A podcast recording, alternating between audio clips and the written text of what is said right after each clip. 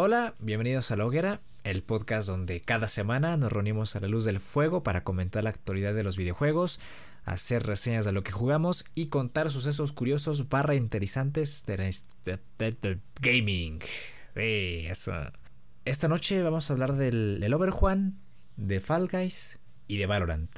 Un podcast bastante concreto, coqueto, bonito Recuerden activar las notificaciones en Spotify y Apple Podcast y no se pierdan los episodios extra que no tienen fexa. Se vienen. Los dejamos con el episodio número 21 de la tercera temporada.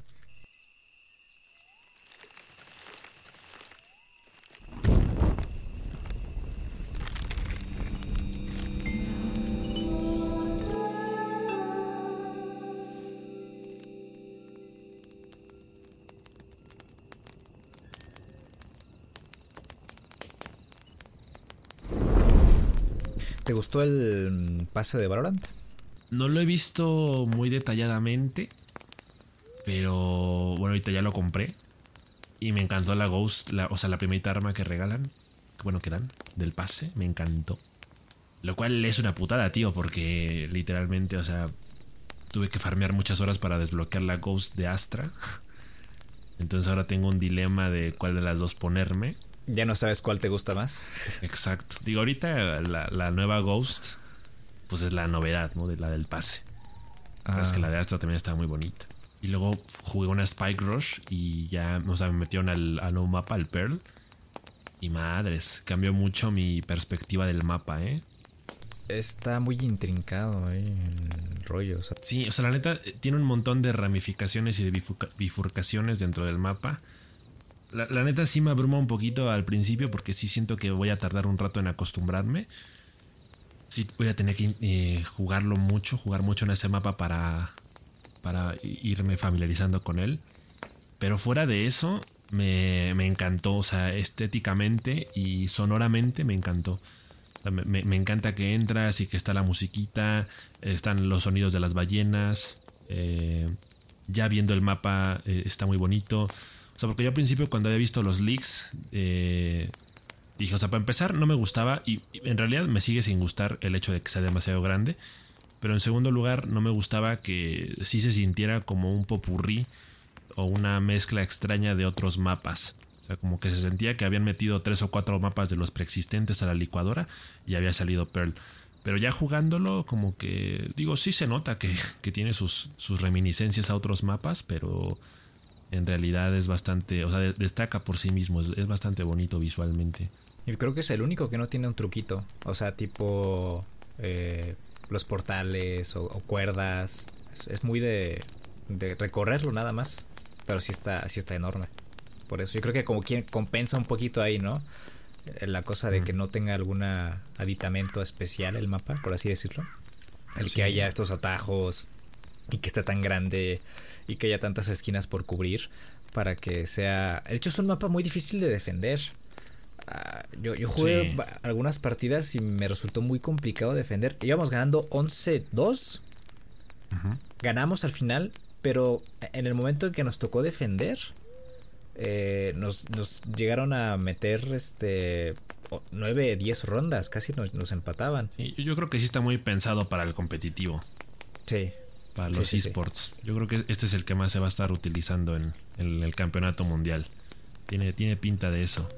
Sí, pero sí hay que recorrerlo, hay que aprenderlo, hay que jugarlo mucho porque si no, mira, ahí te, pierdes cual demonio abajo de la cama. Sí, es, que hay muchas posibles entradas. ¿Sí, ese meme de una cama que tiene una, un laberinto debajo para los gatos?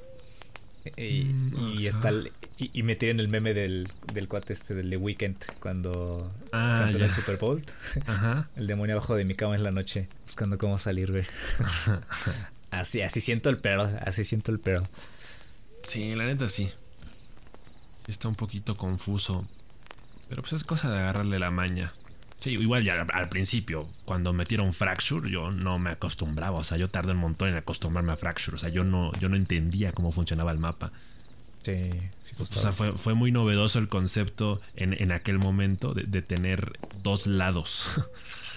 o sea, por enfrente o por atrás. Tanto para atacar como para defender. Tardé mucho en acostumbrarme al, al Fracture. Al principio yo lo odiaba. pero ahora te puedo decir tranquilamente que es uno de mis mapas favoritos. Y yo creo que el, Pearl va por ese camino. Nada más es, cuestión de jugarlo para acostumbrarme a él. Sí, a mí el Fracture no me embonó muy bien. No me gustan mucho las distancias. O sea, sí suelo usar el, la OP o la, la, otra, el otro sniper, el, más sencillo. Pero no sé, no me gustan mucho los espacios abiertos, me gusta mucho el aspecto táctico del juego y siento que se pierde un poquito eso en, ese mapa. Yo, yo, diría que en realidad depende mucho del personaje que uses, ¿eh? Porque, por ejemplo, yo noté que con Sage, o sea, Sage es muy útil en ese mapa en particular. Para el muro es muy, es muy útil el, tema de, ponerlo en las entradas principalmente de B, ya sea adelante o atrás. Igual con Bridge, eh, me encanta ese mapa porque es de los pocos en los que desde el comienzo de la partida, Bridge, digo Brimstone, perdón, puede poner humos en prácticamente todas las áreas. O sea, literalmente, o sea, por ejemplo, en Breeze, eh, si, me voy a, si me voy a B, no puedo poner, no puedo poner humos en A. Si me voy a A, no puedo poner humos en B. Sí, y en, en, en, Fracture, sí puedo. O sea, de que me quedo en medio y puedo poner humos en prácticamente todos lados. Eso me encanta con, con Brimstone. Y el Chamber se da su agosto ahí. Sí, o el, o el Omen. Omen también es de los que salen ganando. Y con Omen también, porque se presta mucho para las rotaciones con la Spike. Puedes romper la cadera muy fácil en ese mapa. De, hecho, bueno, yo creo que a ti no te pasa porque tú, yo siento que sí, tú, tú sí estás muy casado con un solo personaje que en este momento es Fate.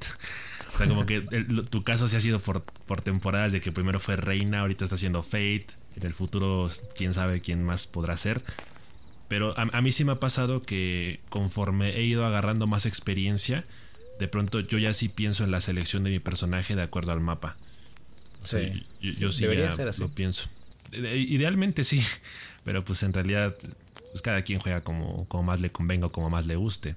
Yo, pienso en Fate como un buen combo por la, por la propia habilidad de, la E, ¿no? Para poder ubicar a los, a los personajes como un lurker así la juego, ¿no? Para, para poder apoyar con, con, con Intel al, equipo más que con, que matando. Que bueno, si, si yo puedo y, puedo matar a, a, tres, pues me aviento a, matarlos con, con mis este mis fantasmines. Ahorita ando muy metido con ella, pero también siento que es buen combo para cualquier conformación de, de agentes. Fate, Fate, es como el negro, ¿no? Combina con todo.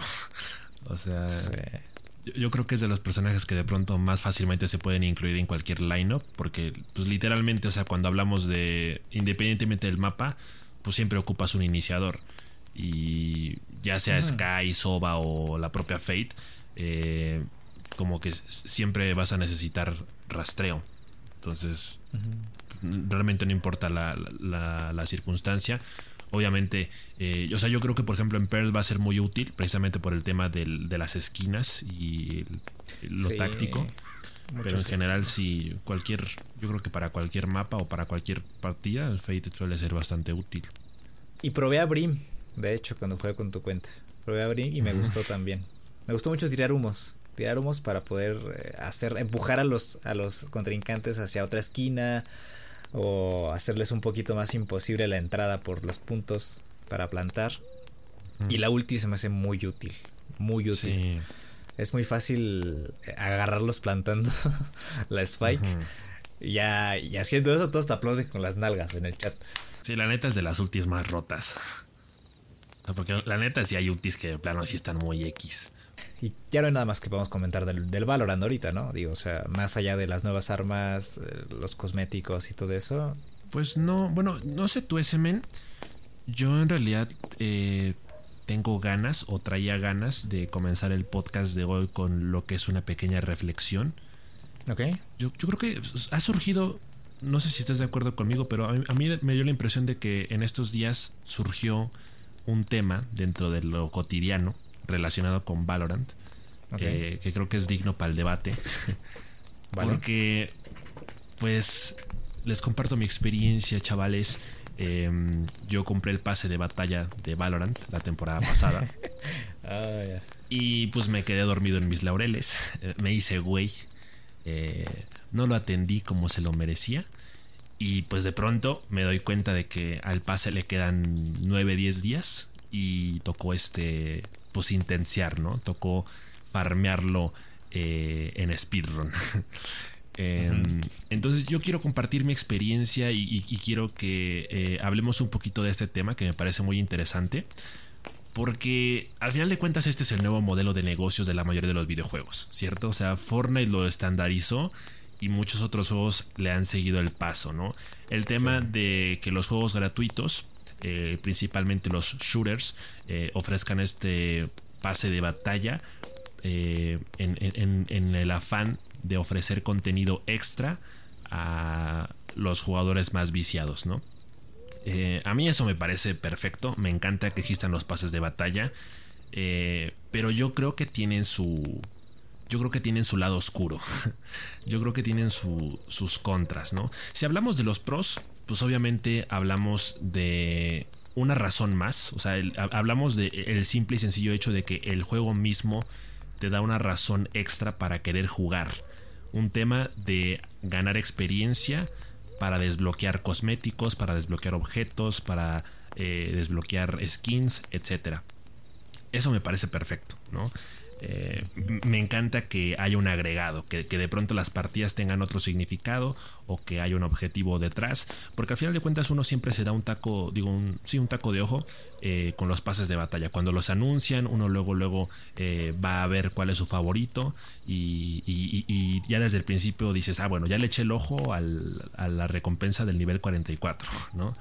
Entonces ya sabes que te esperan por delante eh, muchas horas de juego para llegar a ese nivel y desbloquear ese cosmético o, ese objeto que tanto te, gustó. Entonces, hasta ahí todo bien. La parte negativa, el, lado oscuro de los pases de batalla, diría que tienen que ver con lo que me pasó a mí. Eh, y obviamente, pues esto no le pasa a cualquiera porque pues hay gente que, que normalmente si pagas por algo, pues es para que lo uses, ¿verdad? Entonces, no creo que la gran mayoría de los jugadores encajen en mi descripción de pagar por algo y luego no usarlo.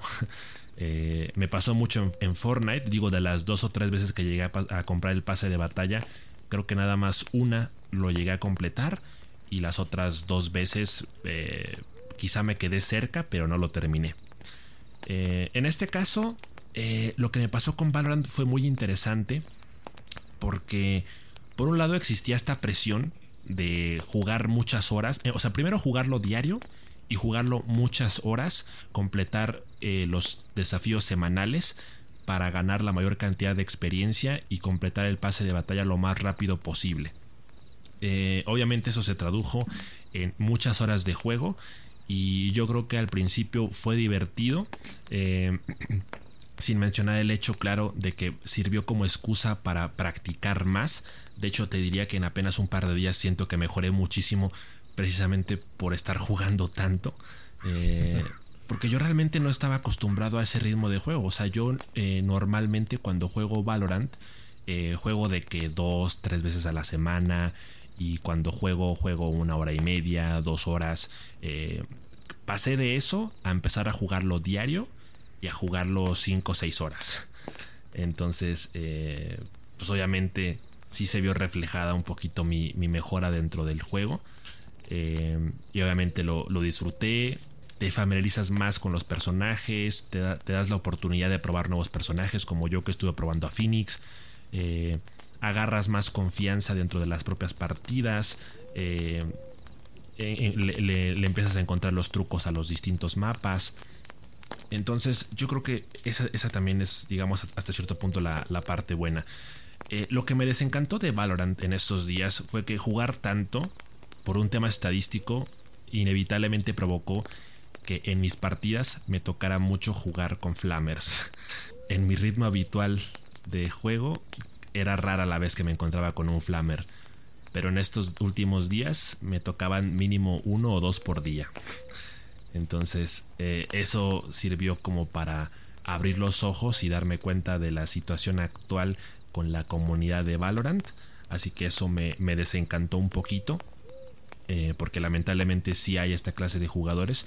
Yo anteriormente puedo decir que disfrutaba mucho de Valorant en mi soledad, en la comodidad de mi privacidad y de mi intimidad. Pero después de lo que viví en estos últimos días, te diría que ya no tengo intenciones de volverlo a jugar solo. O sea, si lo voy a jugar, tengo que jugar con amigos. Porque para de alguna forma tratar de reducir al mínimo la posibilidad de que toquen con estos jugadores indeseables. Eh, por otro lado, yo diría que al final de cuentas el tener enfrente el objetivo de completar el pase de batalla de pronto hizo que yo no disfrutara tanto el juego. De pronto sí pasó mucho que jugué por jugar. Eh, sí estuve muchas horas ya nada más jugando por el simple y sencillo hecho de, obtener la, experiencia al final. Y, yo creo que sí terminé un poquito quemado. Digo, ahorita ya eh, descargué la actualización, ya probé el nuevo mapa, me eché una Spike Rush y lo disfruté y como si nada.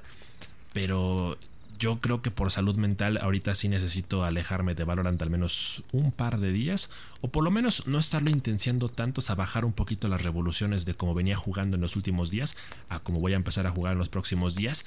Ya compré el nuevo pase de batalla, entonces yo ya sé que esta vez me tengo que organizar mejor, tengo que distribuir mis horas de juego de manera muchísimo más equilibrada para que no me vuelva a suceder lo mismo. Pero eso fue lo que me pasó con Valorant y yo creo que eh, en general te puede terminar pasando con cualquier juego. El, hecho de que existe una fecha límite para la, compleción y para los descuidados como yo que lo dejan para último minuto se convierte en una experiencia un poquito amarga porque sí, como ya lo dije, tiene su, lado amable, el, hecho de practicar te premia, estar tantas horas eh, tiene sus frutos, pero sí, sí terminas un poquito quemado y frustrado. Al final de cuentas, si les interesa saber, pues sí, lo completé. completé mi pase de batalla, aunque, eh, digamos, completé entre comillas, porque en realidad llegué hasta el nivel 49. Y eso con la, con la ayuda del SMN. Pero al final sí tuve que terminar pagando por ahí este 300 eh, puntos. No me, acuerdo cómo se llama la moneda del juego. Los eh, Valo Points. Los Valo Points. Tuve que terminar pagando para completar ese último taller del, nivel 50, del cuchillito. Y pues ya, me quedé con las ganas del, epílogo. Ya no se pudo la tarjetita del pingüino con el sniper dorado, que de hecho es lo que más me interesaba. Pero bueno, eh, lección aprendida y les comparto eso porque pues no sé si les sirva de algo, no sé si a alguno de ustedes les ha pasado algo similar de que de pronto pagan un pase de batalla y, más allá del beneficio se termina convirtiendo en una cuestión completamente contraproducente y negativa. Pero bueno, son cosas que pasan dentro del mundillo gaming, ¿no, men A mí me pasó con Fortnite un par de veces.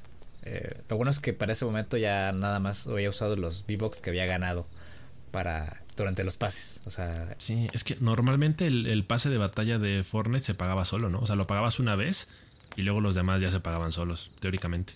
Ahora sí que iba de la mano de qué tanto frecuentabas el juego. Y eso me parece bien.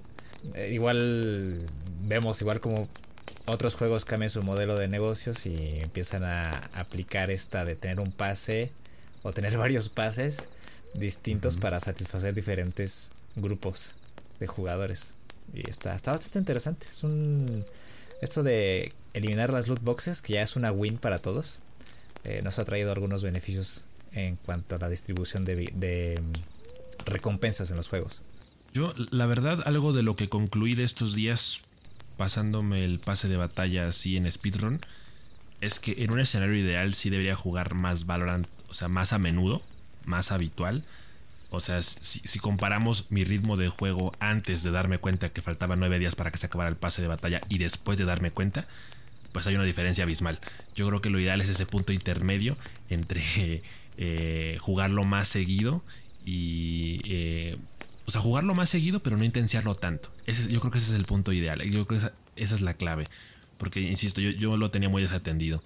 De hecho, yo siento que dan más tiempo del suficiente para completarlo. O sea, y te lo digo no, no para molestar ni nada. no. Pero este. Pues yo, yo juego, yo juego Valorant en un ritmo no intenso, pero regular, con una cadencia constante. Y no me pesó terminar el pase del Valorant, ni tampoco le intencié. Quizás le intencié al principio, ¿no? O sea, como siempre, cuando compras uno, uno compra el pase. Siempre le intencié a uno para subirlo lo, lo, más posible, obtener algunas recompensas que le llaman la atención. Ya después como que entras en un hiatus de 5 o 6 días de no jugar, pero siempre regresas a jugar después. Y, yo tengo esta cosa idealizada en mi cabeza, ¿no? de que estaría muy bueno que todas las noches fuera de siempre, ¿no? De juntarnos con los amigos, con un grupo de amigos en específico para jugar Valorant, aunque sea unas dos, tres partidas. Porque pues, uno se la pasa bien. Y, o sea, yo se los he dicho. La otra vez que jugamos Valorant con Yanni, José y tú, dije, estoy feliz, güey, porque estamos jugando Valorant todos y me gusta mucho ese ambiente. Muchas veces el, el dilema, pues es una cuestión de tiempo, obviamente, ¿verdad? Y pues es una cuestión de que uno sabe que existen más juegos y que al final de cuentas no solo es uno el que te llama la atención, sino que de pronto también quieres probar otros, ¿no? Eh, entonces, como tú dices, a lo mejor ah, hay noches que se antoja el Valorant, pero va a haber otras que a lo mejor se antoja el Overcooked 2, el Fall Guys, un Among Us, eh, incluso hasta el propio Fortnite. Eh, en un futuro no muy lejano, el Overwatch 2, que guiño, guiño, ahorita vamos para allá. sí, sí, sí. Pero, pero en general, pues muchas veces el, problema es, ese, ¿no? La falta de tiempo, la, el, ¿cómo decirlo? La gran cantidad de contenido que al final hay como alternativas, los otros juegos que hay como segundas opciones en lugar de Valorant. Em, pero yo creo que siempre hay un juego que, que llama más tu atención sobre el resto. Sí, para, mí, para mí Valorant destaca porque al final de cuentas es retomar un poquito la conversación que teníamos a principios de año si, si, no, si no nos damos tan lejos, o sea, en enero de 2022 hablábamos de, nuestras, de nuestros propósitos gamers del año, ¿no? Y yo en aquel entonces te decía que mi meta para 2022 era tomarme Valorant más en serio desde un punto de vista competitivo. Eh, Valorant dejó de ser un juego casual para mí en el momento en el que me di cuenta de que tenía potencial para ser un jugador por lo menos decente y aportar de forma significativa en mis equipos. Eh, y, fue en ese momento en el que dije, ok, lo voy a empezar a jugar más. Eh, por distintas razones eh, ajenas a mí, pues no, no, pude seguir con ese ritmo. Entonces como que sí se notó ese bajón a principios de año y como que es un ritmo de juego que en las últimas semanas he tratado de retomar. El pase de batalla me obligó a no solo a retomarlo, sino a intenciarlo, a potenciarlo. Y pues ahora estoy en este punto donde digo, ok, sí quiero jugarlo más seguido. Porque al final de cuentas lo disfruto, noto los beneficios, eh, me, me, gusta mucho. Al final de cuentas creo que mm, no me equivocaría al decir que es el juego que más con el que más amigos tengo en común. Sí, eh, de hecho sí. La mayoría de mis amigos juega Valorant, entonces es más fácil eh, reunirnos a jugar Valorant que cualquier otra cosa. Uy, porque para jugar Among Us, hijo. Sí, hijo, Para jugar Among Us, para jugar Overcooked 2, que no se puede por los pinches servidores de Team 17. Pero sí, me, me gustó, me, gustó que de alguna forma el pase de batalla, la presión de completarlo, me empujó a jugarlo más. Y yo creo que ahora, de forma implícita, existe este compromiso de parte mía de decir, ok, tampoco es que me lo quiera tomar tan en serio, pero sí quiero jugarlo más seguido. Porque al final de cuentas, comprar un pase de batalla es comprar un compromiso. Sabes que tienes un compromiso, que, que está sí, ahí. Es como casarse. Ajá, exacto. O sea, Em, idealmente nadie tendría que llegar a, las instancias eh, mías, que pudo haber sido peor, ¿eh? Pudo haber sido peor porque hasta eso fui, fui congruente en el, hecho de no desvelarme demasiado. Eh, salvo esa vez que nos desvelamos hasta las 2 de la mañana jugando. Eh, de ahí en fuera, o sea, tranquilamente pudo haber días en los que me pude haber quedado hasta las 4 o 5 de la mañana jugando y eso no pasó. O sea, en, ese sentido también traté de ser un poquito serenado, ¿no? Centrado. Y, supongo que esa fue la parte en donde todavía pude mantener un poquito la cordura y, se mantuvo el, equilibrio de tal forma que no me afectara tanto mentalmente. Al final sí terminé quemado con el juego, pero creo que pudo haber sido muchísimo peor. Y, de alguna forma eh, me dejó el vicio porque ahora yo sé que es un juego que muy probablemente voy a estar jugando más que antes. Entonces vamos a ver realmente eso en qué se traduce y ya compartiré mi experiencia en el futuro de cómo me fue con este nuevo pase de batalla eh, que estamos a dos meses de que se termine. Entonces vamos a ver realmente cuál es la progresión y vamos a eventualmente a comparar eh, qué tan rápido me completo el nuevo pase o, qué diferencias hay entre completar el actual y completar este que acaba de pasar. Pues yo creo que el, tema central en el podcast de hoy, eh, además de los pases de batalla todo esto, es eh, la conversión de los juegos a free to play, ¿no? Y, recientemente tenemos dos casos. Tenemos el caso de, de, Fall Guys y tenemos el caso recién anunciado de Overwatch. Em, que era algo que comentábamos hace tiempo, que ahora e, era insostenible para Overwatch seguir siendo un juego de paga. Y pues bueno, todo esto de la compra de Microsoft influyó totalmente en esta decisión y el juego va a tener oportunidad de, de revivir, ¿no? El juego va a tener oportunidad de regresar a la mente de los jugadores y de que nuevos se acerquen y, que la experiencia Overwatch pues vuelva a aparecer en Twitch, por lo menos. Estoy hablando de Overwatch, pero el caso es hablar de, de, de Fall Guys porque pues llegó la nueva temporada y nos aplicaron la misma que el Rocket League, ¿no? Quienes compramos el juego original tenemos eh, unos regalitos por ahí, nos sueltan unos regalitos, unos cosméticos. Pero lo más importante aquí es la conversión del modelo de negocios, ¿no? Más cercano a lo que es el modelo de Fortnite, ahora que Epic compró a Mediatonic.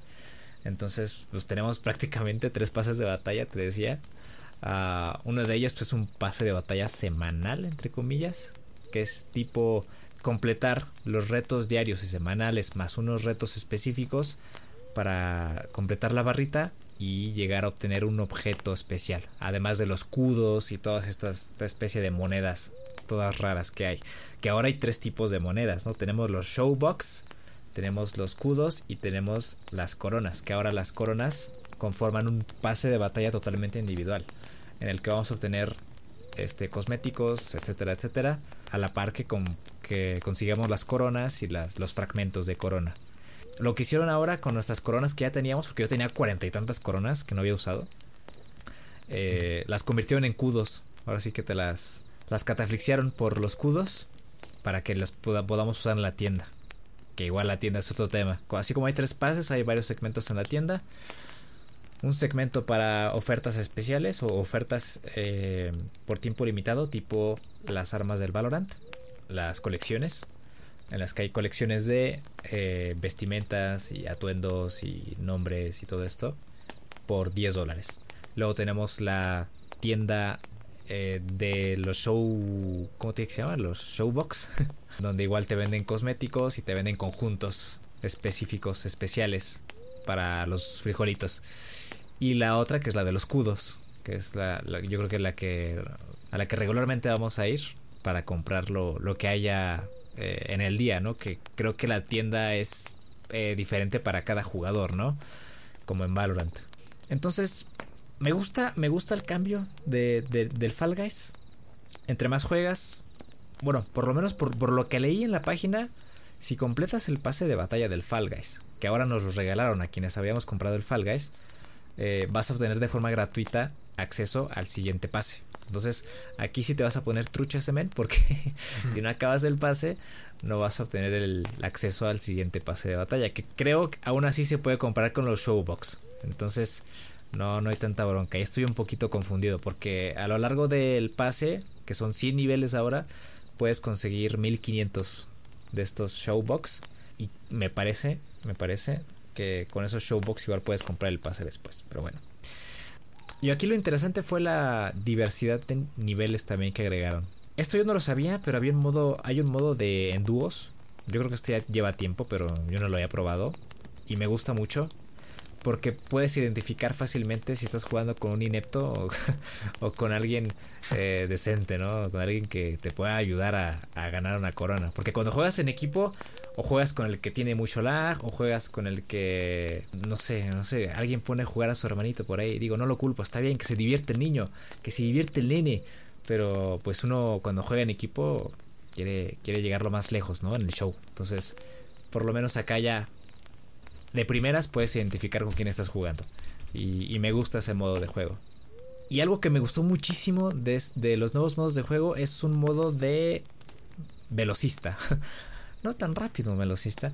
Es un modo de mm, circuitos a velocidad donde tienes que pasar por unos una especie de arcos que te proporcionan ese boost para eh, correr más rápido y así ir esquivando los obstáculos del mapa.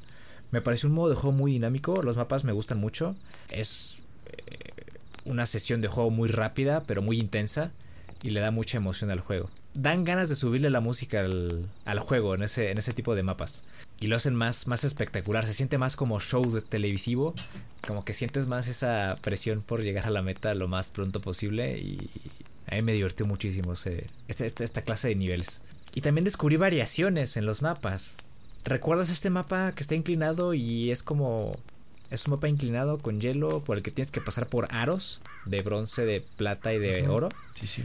En el que tienes que juntar ciertos puntos para pasar de fase. Encontré variaciones en ese nivel. Hay, hay veces en las que aparecen cajas en los laterales, hay veces en las que aparecen obstáculos en medio.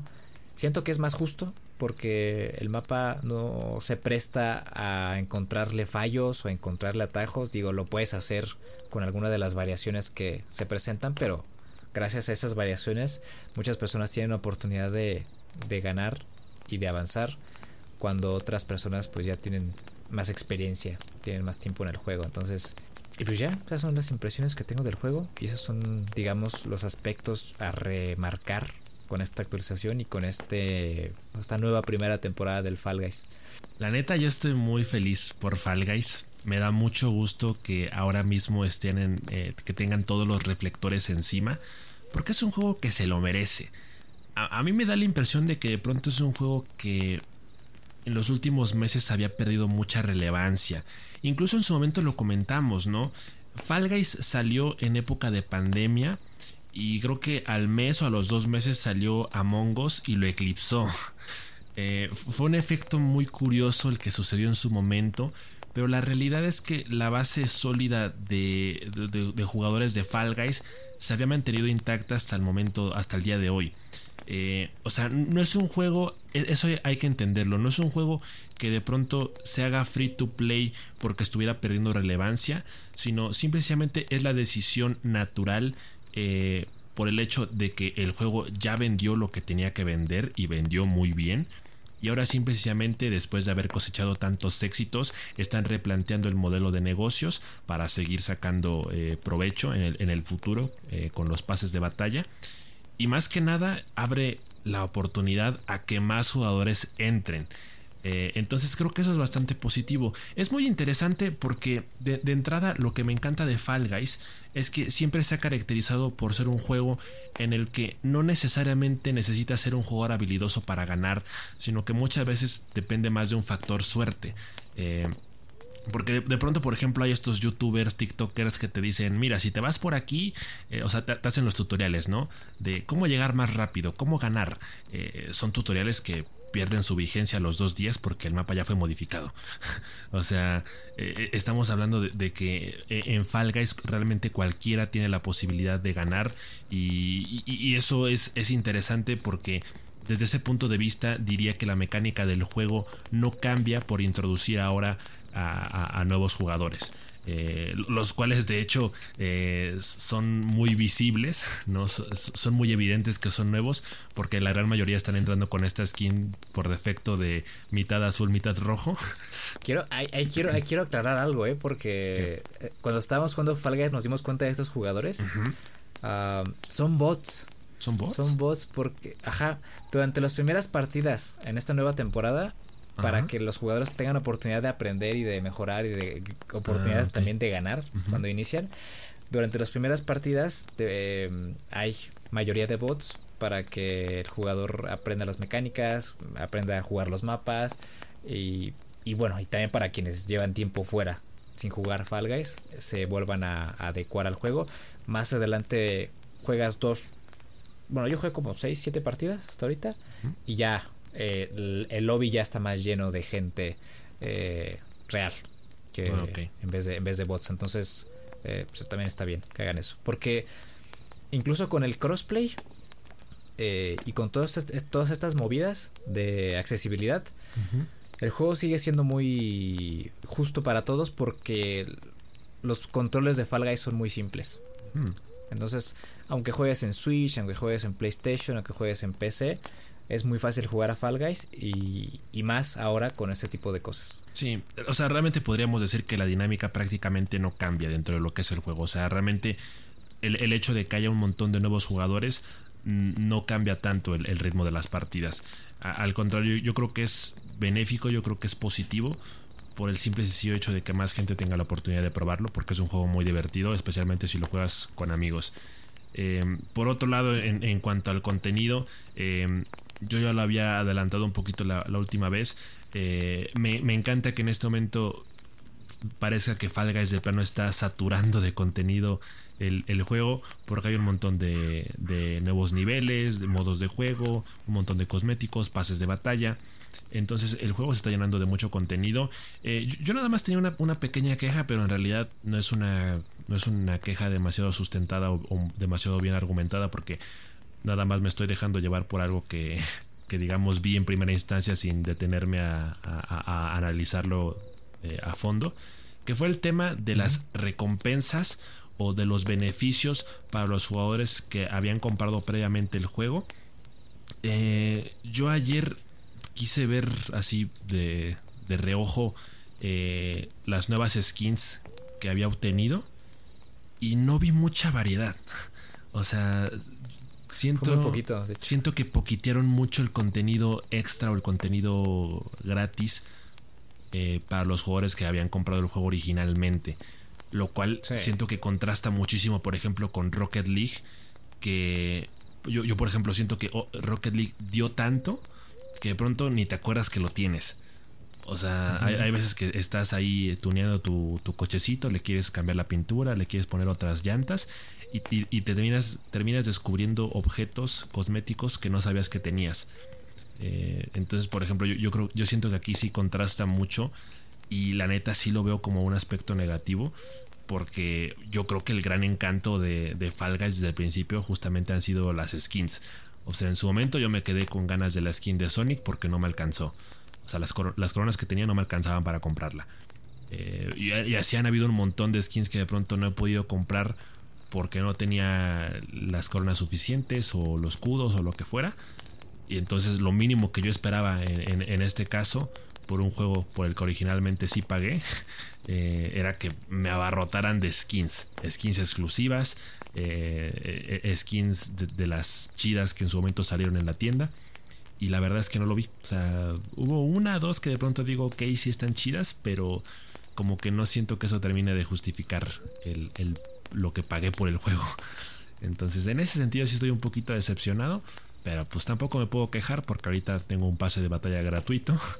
Y pues nada más es cuestión de que me ponga las pilas para alcanzar a completarlo. Sí, sí poquitearon un... Sí poquitearon un poquito. sí nos dieron muy poquito a los jugadores que ya habíamos comprado el juego. Pero bueno, ese men. Por otro lado, hablando de juegos que próximamente solo en cines van a ser gratuitos. Eh, pues hemos tenido muchas novedades últimamente con Overwatch 2 y todo apunta a que el juego todavía podría tener esperanzas de revivir. Eh, habrá que analizar si es demasiado tarde o no para que Overwatch vuelva a, estar en tendencias, para que vuelva a ser un juego divertido y que todos podamos disfrutar. De entrada ya lo comentábamos, el, primer requisito y lo que ya nos habían adelantado cuando eh, se anunció eh, Overwatch 2 como free to play a partir del próximo 4 de octubre en el, en el pasado eh, showcase de Xbox y Bethesda. Pues obviamente e, e, ese era como el, principal paso, ¿no? Era, insisto, el requisito mínimo para darle el voto de confianza o en este caso más bien el beneficio de la duda para que el, juego realmente tenga ahí sus oportunidades de resurgir. Y después tuvimos este evento de revelación el pasado 16 de junio donde ya el propio presidente de Overwatch y todos eh, los, eh, los miembros del equipo a cargo del desarrollo del juego nos dieron más detalles de hacia dónde apunta este proyecto. Y yo creo que podemos, podemos empezar ahí a vaticinar un futuro prometedor para Overwatch 2 en muchísimas cuestiones.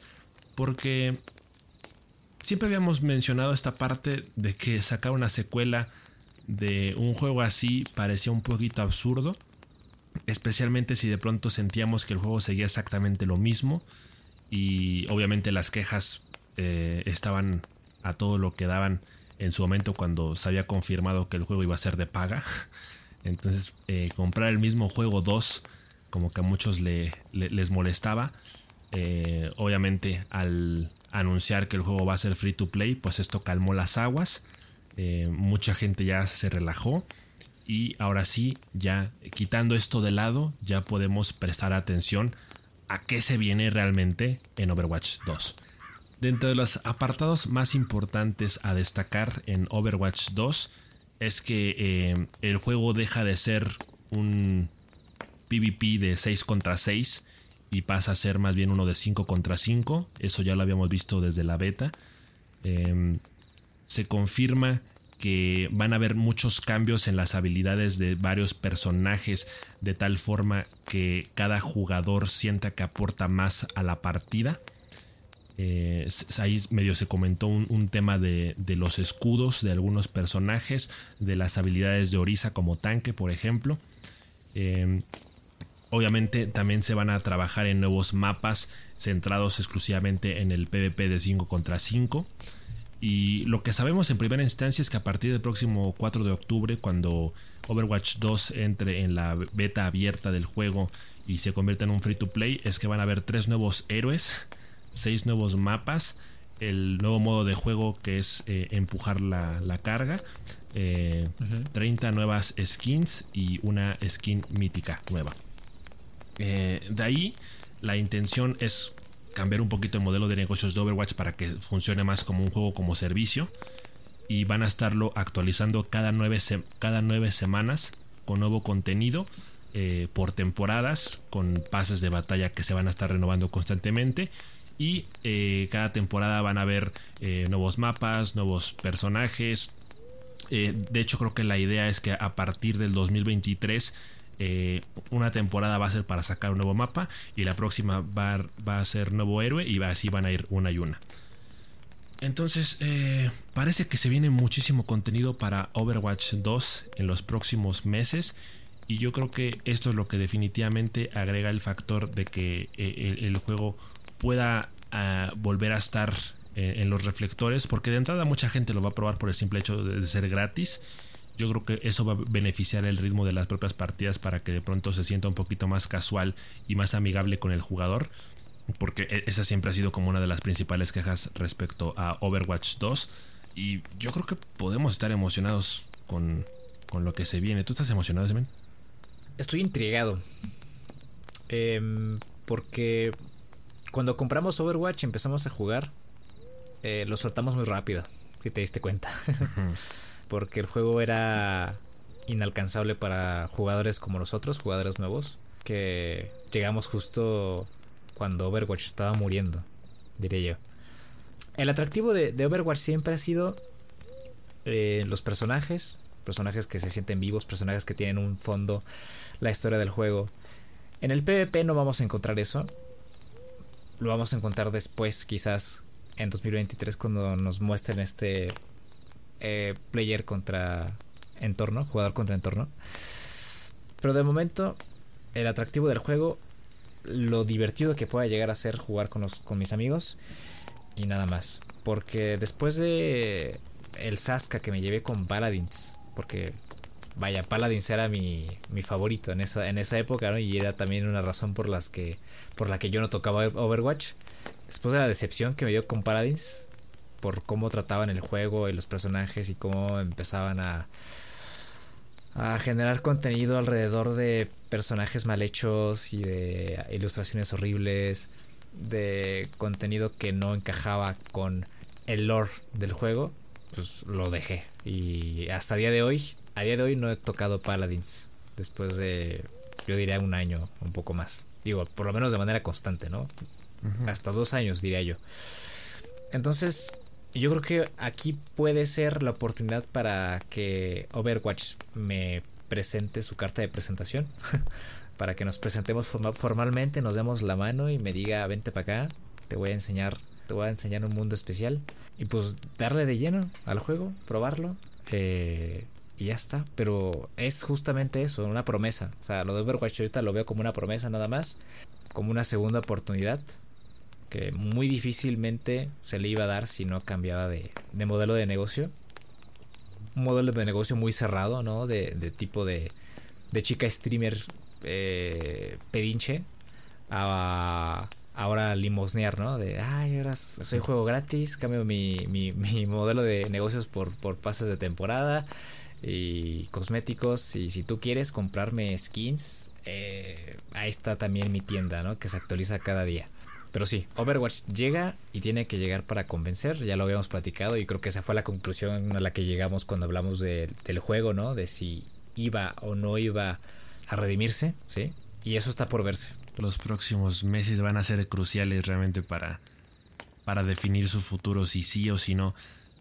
o sea, a mí la neta sí me entusiasma porque pues, viendo, por ejemplo, el video de la presentación, yo sí siento que al menos ahí me dio la impresión de que hay mucho cariño detrás de este Overwatch 2. Siento que lo están mimando mucho, que lo están consintiendo. Los propios desarrolladores hacen mucho hincapié en que escucharon a los jugadores, en que han escuchado a la comunidad para atender sus peticiones eh, y, que todo el juego está planteado para eh, satisfacer esas necesidades o eh, mejorar eh, esos apartados del juego en, los que de plano flaqueaba demasiado. Porque, por supuesto que tú ya lo dijiste, o sea, nosotros empezamos a jugar Overwatch en un muy mal momento cuando el juego estaba muriendo. Porque el principal problema tenía que ver precisamente con que Blizzard lo tenía muy desatendido. O sea, Overwatch recibía actualizaciones cada mil años. Y, dentro de lo que es el juego base estaba lleno de tryhards, eh, sin mencionar que no se terminaba por definir si era un juego casual o si era un juego meramente enfocado hacia el competitivo. Entonces esta falta de, identidad en, el juego lo terminó matando eh, porque el juego era muy, muy atractivo visualmente hablando. Eh, te atraía precisamente por el tema de los personajes y las historias. Eh, pero el juego no profundizaba en eso y su, modo de juego normal eh, dejaba mucho que desear porque yo siempre lo dije, para el jugador casual eh, realmente era subir una colina inclinada.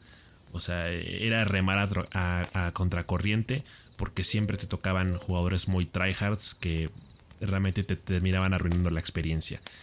Entonces aquí lo que están planteando para que el juego eh, recupere el cariño de sus jugadores y, para que vuelva a estar en boca de todos es eh, ofrecer un montón de contenido, saturar a la gente de contenido.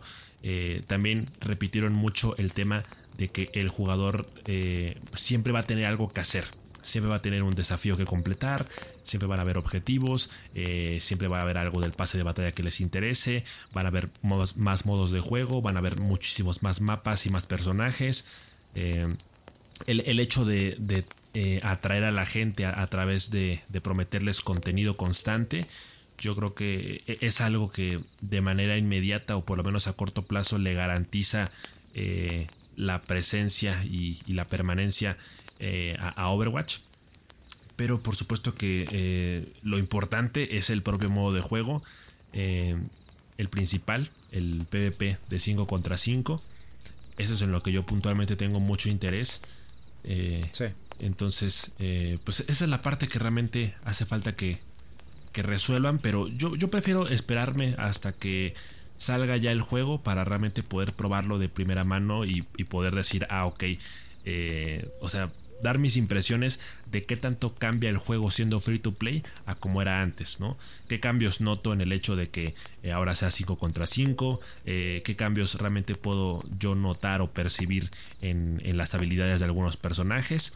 Y, la pregunta más importante, si es divertido o no. Eh, entonces eso solo se podrá resolver en el futuro cuando ya podamos jugarlo. De momento todo queda en mera especulación eh, pero parece que va por buen camino hasta cierto punto. Eh, anunciaron el nuevo personaje que es eh, la John Queen, Junker Queen. Y es un personaje muy interesante porque justamente es un personaje que, que en este momento me parece que refleja exactamente lo que quieren hacer con el juego en el modo principal. Porque Junker Queen es un tanque agresivo. Es, eh, o sea, tú la ves y, en, primera instancia no piensas que, sea tanque porque no tiene pinta de ser tanque. Normalmente los tanques son personajes grandes, eh, voluminosos. Eh, este personaje tiene más pinta de ser un daño, pero resulta que no, es un tanque y sus principales habilidades pues son esta hacha que de pronto también se convierte en escopeta y que a corta distancia hace muchísimo daño. Tiene este... Yo diría que es como una especie de Ash, ¿no? del Paladins. Ajá, me recuerda mucho a, Ash. Y, tiene esta habilidad también con el cuchillo de que lo puede lanzar y es una especie de boomerang. Entonces, si se lo clavas a un personaje, cuando regresas el, cuchillo a través de un, de un imán que tiene en el, en el guante, eh, arrastras al personaje hacia ti. Entonces, eh, por ejemplo, dentro del gameplay mostraron que va a ser posible tirar algunos personajes al vacío o que sencillamente los, vas a poder acercar para darles un escopetazo directamente en la cara y obviamente si los tienes de cerca les va a hacer muchísimo daño. Eh, también hablaron ahí de, una habilidad que potencia la velocidad de los personajes del resto de tus compañeros y su ulti es una ráfaga con su hacha, o sea, se desplaza hacia adelante y va repartiendo vergazos y a quien le toque pues le va a hacer daño. Eh, recuerda bastante a esta habilidad de Reinhardt que también tiene y también creo que Diva tiene una habilidad muy parecida de que eh, pueden ir hechos a la madre hacia adelante como que agarran turbo no sé pero la diferencia aquí es que eh, para Junker Queen esta va a ser su ulti y va a hacer daño mientras avanza con el hacha entonces me parece un personaje muy completo y que, repito, refleja mucho lo que tienen planeado con el nuevo modo de juego. En el sentido de que los tanques van a ser más útiles, los propios healers van a, ser más útiles, se mantiene el aspecto táctico del juego y obviamente como, como cualquier hero shooter eh, se necesita mucho la comunicación y el trabajo en equipo, pero básicamente dejaron, dejaron entrever que va a ser posible eh, carrear eh, con cualquier personaje en cualquier posición. Ya está más equilibrado eh, pensando en, personajes, en héroes que puedan destacar más por cuenta propia y ya no tanto que estén precisamente al servicio de sus compañeros. Que, muchas veces eso también era lo frustrante porque yo por ejemplo cuando usaba Reinhardt yo sentía que no duraba nada, o sea que me moría luego luego apenas llegaba al punto eh, y, que mis habilidades pues a corta distancia eh, pues de pronto a mí no me resultaban muy útiles si, si realmente mi equipo no me ayudaba o, si, no empujaba junto conmigo. Entonces esa es la parte en la que sí estoy emocionado. Eh, la parte la parte de las cinemáticas obviamente Valorant digo pendejo Overwatch. Son unos expertos en eso ya tienen una maestría y doctorado en el tema de las cinemáticas y introducir a los personajes. Entonces esa parte se mantiene intacta y obviamente ahora va a estar potenciado por el, el Player versus Environment, este nuevo modo de juego en el que van a profundizar en las historias de, de, origen de los personajes y en los que van a responder muchas de estas preguntas que de pronto han quedado a través de las cinemáticas, respondiendo a estas preguntas de ¿continuará? ¿Qué pasó después? Entonces yo estoy entusiasmado por volver a jugar Overwatch, así que pues, insisto, ya nada más es cuestión de esperar a ver qué pasa con el juego. Sí, no nos queda otra cosa más que jugarlo y probarlo en su momento. Yo todavía insisto, ¿eh? deberían animarse. Yo creo que lo van a hacer. Yo creo que lo van a hacer ahora que el juego reviva. Y también más como un parte de la estrategia de, regreso del juego. el hacer una serie o una miniserie en Netflix o donde sea porque este juego se presta, está muy presto para eso. Tienen la habilidad para hacer una seriaza con estos personajes. Sí, sí, sí. Hay que juntar, hay que ir juntando firmas, ¿no? En el change.org para que hagan la serie de Overwatch. De hecho, si existiera, le tendría más ganas a la serie que al propio juego. Eso sería todo por esta noche. Eh, ya iremos comentando las novedades, las noticias o las notas que vayan saliendo durante los siguientes días. Eh, y pues como siempre, eh, y como siempre, recuerden activar las notificaciones en Spotify y Apple Podcast y no se pierdan los episodios extra que no tienen fecha. Muchas gracias por habernos escuchado otra semana más. Les mandamos un abrazo, tomen agüita, cuídense y nos estamos viendo la próxima. Adiós.